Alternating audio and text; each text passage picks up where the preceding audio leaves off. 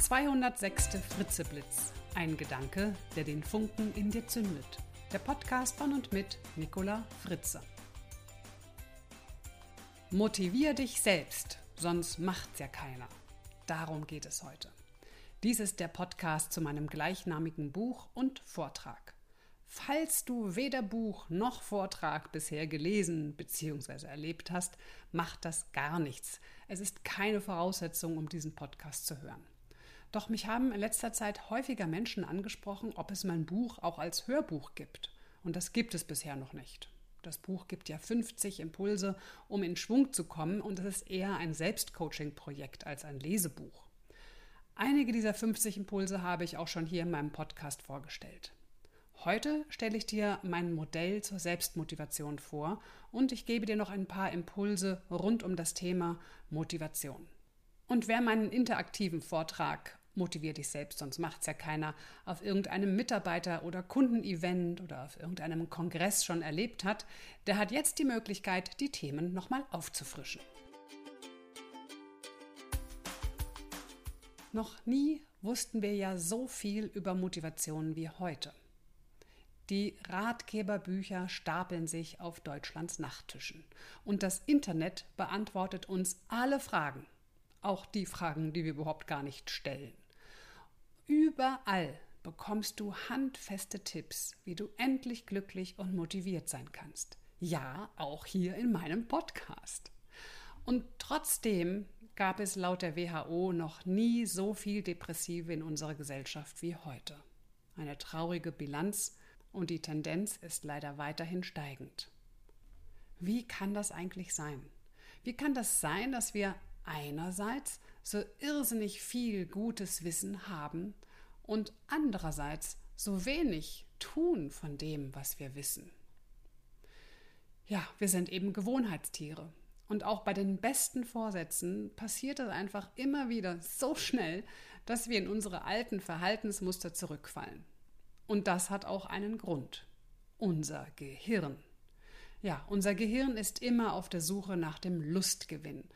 Wenn wir vor einer Wahl stehen, etwas zu tun, geben wir immer der Variante den Zuschlag, die in uns die besseren Gefühle verursacht. Und meistens sind eben unsere Gewohnheiten mit den besseren Gefühlen verbunden, weil sie uns so vertraut sind und uns Sicherheit geben. Und das ist der Grund, warum wir immer wieder so schnell in alte Gewohnheitsmuster fallen.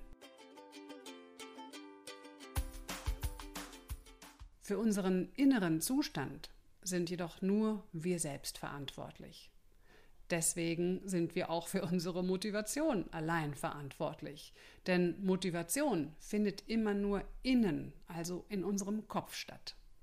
Es geht darum, wie wir uns selbst innerlich organisieren, wie nehmen wir eine Situation wahr und wie bewerten wir sie? Von unserer Wahrnehmung und Bewertung hängt unsere Motivation ab. Nehmen wir zum Beispiel den Motivationsfaktor Gehalt. Wir bewerten unser Gehalt als angemessen oder unangemessen. Und das hat natürlich Auswirkungen auf unsere Motivation, wenn wir das Gefühl haben, dass wir zu wenig Gehalt bekommen und uns sogar ausgenutzt fühlen. Andererseits Während ein verhältnismäßig bescheidenes Gehalt den einen Menschen demotiviert, kann genau dasselbe Gehalt einen anderen Menschen motivieren. Die innere Bewertung entscheidet über die Motivation. Schauen wir noch etwas genauer hin. Deine Motivation hängt von drei Faktoren ab. Erstens von deinen Bedürfnissen, von deinen Wünschen und Werten. Zweitens hängt deine Motivation von deiner subjektiven Wahrnehmung und Bewertung deines Umfelds ab. Und drittens, vom Umfeld selbst hängt deine Motivation auch ab. Wenn du also demotiviert bist, kannst du genau an diesen drei Stellschrauben drehen. Erstens, du veränderst deine Bedürfnisse und Werte und Wünsche und schraubst zum Beispiel deine Erwartungen und Ansprüche runter. Oder zweitens, Du hinterfragst kritisch deine Wahrnehmung und Bewertung des Umfelds. Welche Möglichkeiten hast du vielleicht bisher übersehen? Welche Chancen bietet dir das Umfeld vielleicht doch? Oder eben drittens, du veränderst das Umfeld und verbesserst damit die Möglichkeiten, deine Bedürfnisse und Wünsche besser ausleben zu können bzw. befriedigen zu können. Ich habe vor etwa 15 Jahren ein ganz einfaches Modell entwickelt, das deutlich macht, was du tun kannst, um in Schwung zu kommen. Dieses Modell ist so einfach. Es besteht nur aus drei Zahnrädern. Und diese Zahnräder greifen ineinander. Wenn du auch nur an einem dieser Zahnräder ein bisschen drehst, das heißt ein bisschen etwas veränderst, kannst du deinen inneren Zustand und deine Motivation sofort beeinflussen. Diese drei Räder heißen Wahrnehmung, Denken und Handeln. Alle drei Räder beeinflussen sich gegenseitig. Das soll heißen, wenn du zum Beispiel deine Wahrnehmung veränderst, ändert sich auch dein Denken und dein Handeln. Schauen wir uns zuerst mal das Denken genauer an. Denken, ja, das geschieht ja meistens so einfach so, also ohne dass wir etwas dafür tun. Es denkt uns, es denkt völlig automatisch. Und oft gleicht dieses Denken einem Stimmengewirr ohne irgendeinem Ziel oder echten Zweck. Diese Stimmen führen ein Eigenleben, kann man schon fast sagen, und wir fühlen uns ihnen manchmal sogar ausgesetzt dann denkt es uns. Dann plappern diese Stimmen Dinge, die uns irgendwie überhaupt nicht weiterhelfen und erst recht gar nicht gut tun. Und manchmal ist es auch nur ein einziger Gedanke, der sich wie in einer Endlosschleife immer, immer wieder wiederholt und uns damit komplett blockiert. Du kennst das vielleicht. Du willst dich unbedingt auf irgendetwas konzentrieren, schweifst aber mit deinen Gedanken immer wieder ab. Und jedes Mal ruft eine innere Stimme: Hey, du musst dich konzentrieren, du musst dich konzentrieren, konzentrier dich endlich. Ist das wirklich hilfreich? Oder du kannst abends nicht einschlafen und eine innere Stimme flüstert: Schlaf endlich ein, schlaf endlich ein. Und damit bringt dich die Stimme so richtig zum Verzweifeln. Wenn du in solchen Gedankenschleifen feststeckst, wird es höchste Zeit, wieder selbst zu denken. Soll heißen, deine Gedanken im ersten Schritt bewusst wahrzunehmen, sie dann zu hinterfragen, ob diese Gedanken auch irgendwie zieldienlich oder wohltuend sind und anschließend die Gedanken zu steuern bzw. zu verändern, wenn sie eben nicht wohltuend und zieldienlich sind. Wenn du dich selbst motivieren willst, dann solltest du wissen, was du denkst und wie du deine Gedanken verändern kannst. Nur so kannst du dein Verhalten und deine Stimmung beeinflussen. Ja, Stimmung? Ja, auch deine Stimmung. Denn na klar, deine Gedanken erzeugen ja auch deine Gefühle, wie zum Beispiel Ärger, Unsicherheit oder Frust oder auch Freude. Aber was ist das Denken überhaupt? Denken ist ein Vorgang, der sich aus inneren Bildern, Vorstellungen, Erinnerungen, Worten und Erkenntnissen zusammensetzt. Und wo kommt so ein Gedanke plötzlich her? Zum Beispiel können ihn Situationen, Sinneseindrücke oder Personen hervorrufen. Oder aber du entwickelst deine Gedanken abstrakt konstruktiv. Neben diesem automatischen Denken, das ja völlig unbewusst, absichtslos, unwillkürlich und auch völlig mühelos abläuft, gibt es nämlich auch noch das kontrollierte Denken, das bewusst, absichtlich, freiwillig und aufwendig ist. Und für den Fall, dass es noch nicht weißt, das rationale Denken ist nur eine Nebenfunktion unseres Gehirns. Die Hauptaufgabe unseres Gehirns besteht nämlich darin, uns am Leben zu halten. Da verwundert es nicht, dass unser Gehirn 20 Prozent der gesamten Energie unseres Körpers verbraucht, obwohl es nur 2 Prozent des Körpergewichts ausmacht. 60 bis 80 Prozent dieser Hirnenergie verbraucht dabei die Kommunikation zwischen den Neuronen. Und die, die hört nie auf, die verstummt nie, egal ob du eine Denksportaufgabe löst, ob du diskutierst, lachst oder schläfst, Immerzu sind die Neuronen am Funken. Erstaunlicherweise geht dabei weniger als ein Prozent für die Verarbeitung äußerer Eindrücke drauf. Dazu gehört zum Beispiel auch das Hören dieses Podcasts. Unser Gehirn arbeitet immer. Es kennt keine Pausen. Zum Glück. Selbst wenn wir versuchen, an nichts zu denken, verbraucht unser Oberstübchen jede Menge Energie. Kommen wir zum nächsten Zahnrad, zu dem zweiten Zahnrad, dem Handeln. Paul Watzlawick, hast du vielleicht schon mal gehört, ganz bekannter Mann, der hat mal gesagt, wir können nicht nicht kommunizieren. Ebenso wenig können wir uns auch nicht nicht verhalten.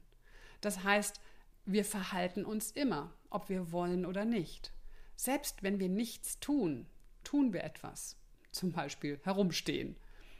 Andere Menschen nehmen unser Verhalten wahr. Sie bewerten es und sie reagieren darauf. Und natürlich nehmen die anderen uns durch ihre ganz persönlichen Filter wahr. Und manchmal, ja, da wirkt unser Verhalten auf eine Person anders, als wir es beabsichtigt haben. In solch einem Fall hilft es nicht, unserem Gegenüber die Schuld zu geben. Du hast und du musst und du musst nicht.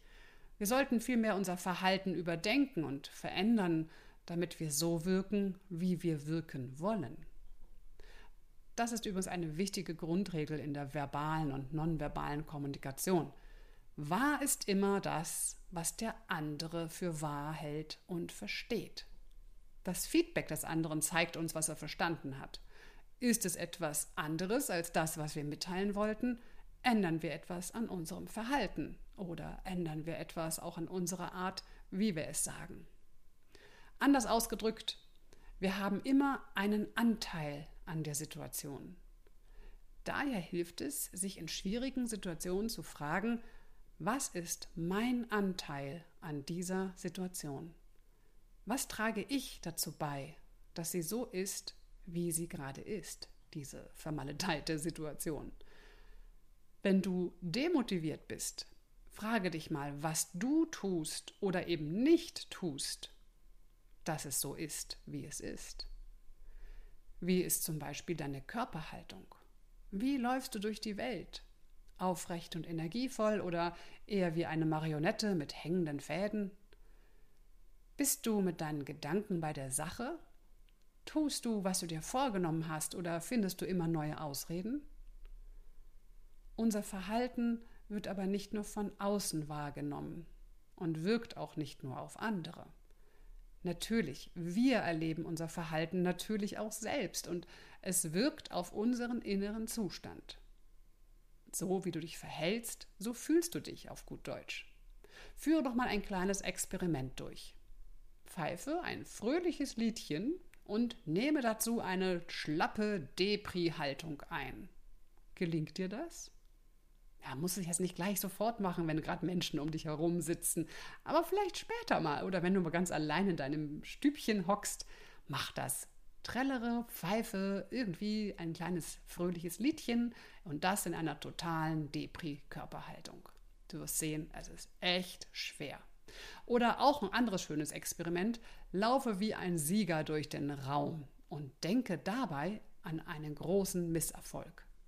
Was glaubst du? Wird dir schnell was einfallen? In dieser Haltung? Siegerpose über einen Misserfolg nachdenken? Hm, schwierig. Setze dich an einen Tisch, stütze deinen Kopf zwischen die aufgestellten Hände, blicke auf die Tischplatte, seufze ein paar Mal tief und denke an ein Erfolgserlebnis. Ist auch nicht so einfach, oder? Deine Körperhaltung beeinflusst deine Gedanken und deine Stimmung. Daher ist es für deine Motivation wichtig zu erkennen, welche Signale dein Körper gerade sendet. Und wenn jede Zelle deines Körpers gerade auf der Kein-Bock-Frequenz schwingt, dann wechsle schnell den Sender auf Rock'n'Roll. Verändere deine äußere Haltung, dann verändert sich auch deine innere Haltung. Bewege dich, lasse deine Zellen singen und springen. Das kommt dir jetzt ein bisschen albern vor, also dann sage ich mal, umso besser, wenn es dir albern vorkommt, denn dann kannst du dir auch sicherlich ganz schwer nur ein Grinsen verkneifen. Und Grinsen ist gut. Schauen wir uns das letzte Zahnrad in meinem Modell an, das Wahrnehmen.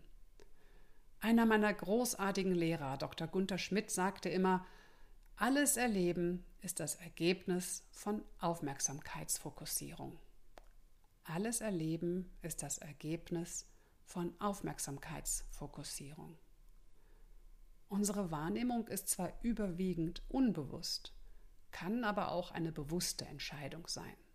Worauf fokussierst du deine Aufmerksamkeit? Selbst wenn du jetzt einfach nur so da säßest und, diese, und diesen Podcast nicht hören würdest, wirken pro Sekunde elf Millionen Sinneseindrücke auf dich ein. Vielleicht siehst du im Vordergrund gerade einen Fernseher und im Hintergrund das Muster der Tapete. Gleichzeitig spürst du an deinem Rücken den Druck des Sofas oder des Autositzes. Mit deiner Nase riechst du schon das Abendessen aus der Küche. Außerdem hörst du den Straßenlärm vor deinem Fenster und in deinem Mund schmeckst du noch den Nachgeschmack des Cappuccinos, während du ein leichtes Gerummeln deines leeren Magens bemerkst. Viele dieser Wahrnehmungen verlangen nach einer Entscheidung. Aufstehen oder sitzen bleiben, das Fenster schließen oder ein Glas Wasser trinken, Schokolade oder Brot zum Abendbrot und so weiter und so fort. Elf Millionen Sinneseindrücke pro Sekunde. Dein Bewusstsein kann übrigens gerade mal 40 Sinneseindrücke pro Sekunde gleichzeitig verarbeiten. Das heißt, der Rest, der muss schon aus purem Mangel an Arbeitsspeicher dem Autopiloten im Kopf überlassen werden. Ein Bruchteil dessen, was unser Hirn leistet, gelangt überhaupt in unser Bewusstsein. Unser Hirn sorgt auch dafür, dass wir atmen, dass unser Herz schlägt und vieles mehr. All das geschieht, ohne dass du es wahrnimmst, ohne dass es dir bewusst ist. Und das ist auch besser so. Ich glaube, sonst wären wir alle verrückt.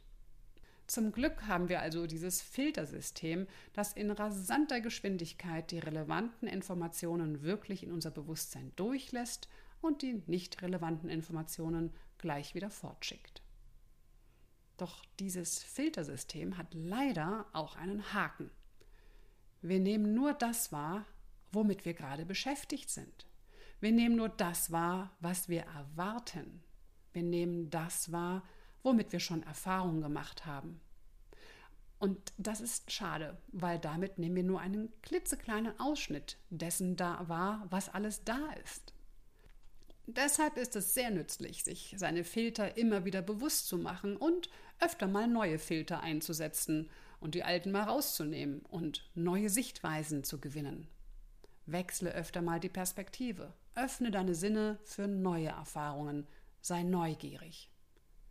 Je stärker Menschen mit bestimmten Vorstellungen beschäftigt sind, desto weniger nehmen sie wahr, was tatsächlich los ist. Desto weniger nehmen sie wahr, was auch noch da ist. Übrigens wies der griechische Philosoph Sokrates schon vor mehr als 2400 Jahren darauf hin, dass wir die Realität tatsächlich nicht objektiv wahrnehmen können. Er stellte fest, dass die Wahrheit dem menschlichen Erkenntnisvermögen prinzipiell unzugänglich ist und nur bei unmittelbar beobachtbaren Sachverhalten, wie zum Beispiel der Himmel sieht blau aus, könnten wir zweifelsfrei feststellen, ob eine Aussage wahr oder falsch ist. Und zu guter Letzt noch ein Grund, warum ich der festen Überzeugung bin, dass nur du dich selbst auf Dauer motivieren kannst. Die Betonung liegt auf Dauer, also langfristig. Klar, wenn du zufällig Karotten magst und dir hält jemand eine Karotte vor die Nase, dann kann dich das durchaus kurzfristig anspornen, etwas zu tun, aber eben nicht auf Dauer. Und irgendwann wachsen dir wahrscheinlich die Karotten aus den Ohren. Oder du willst größere Karotten. Oder dann müssen es lieber die Gurken sein. Oder was auch immer. Der Grund also, warum nur du dich dauerhaft motivieren kannst, liegt in einer Antwort auf eine einzige Frage.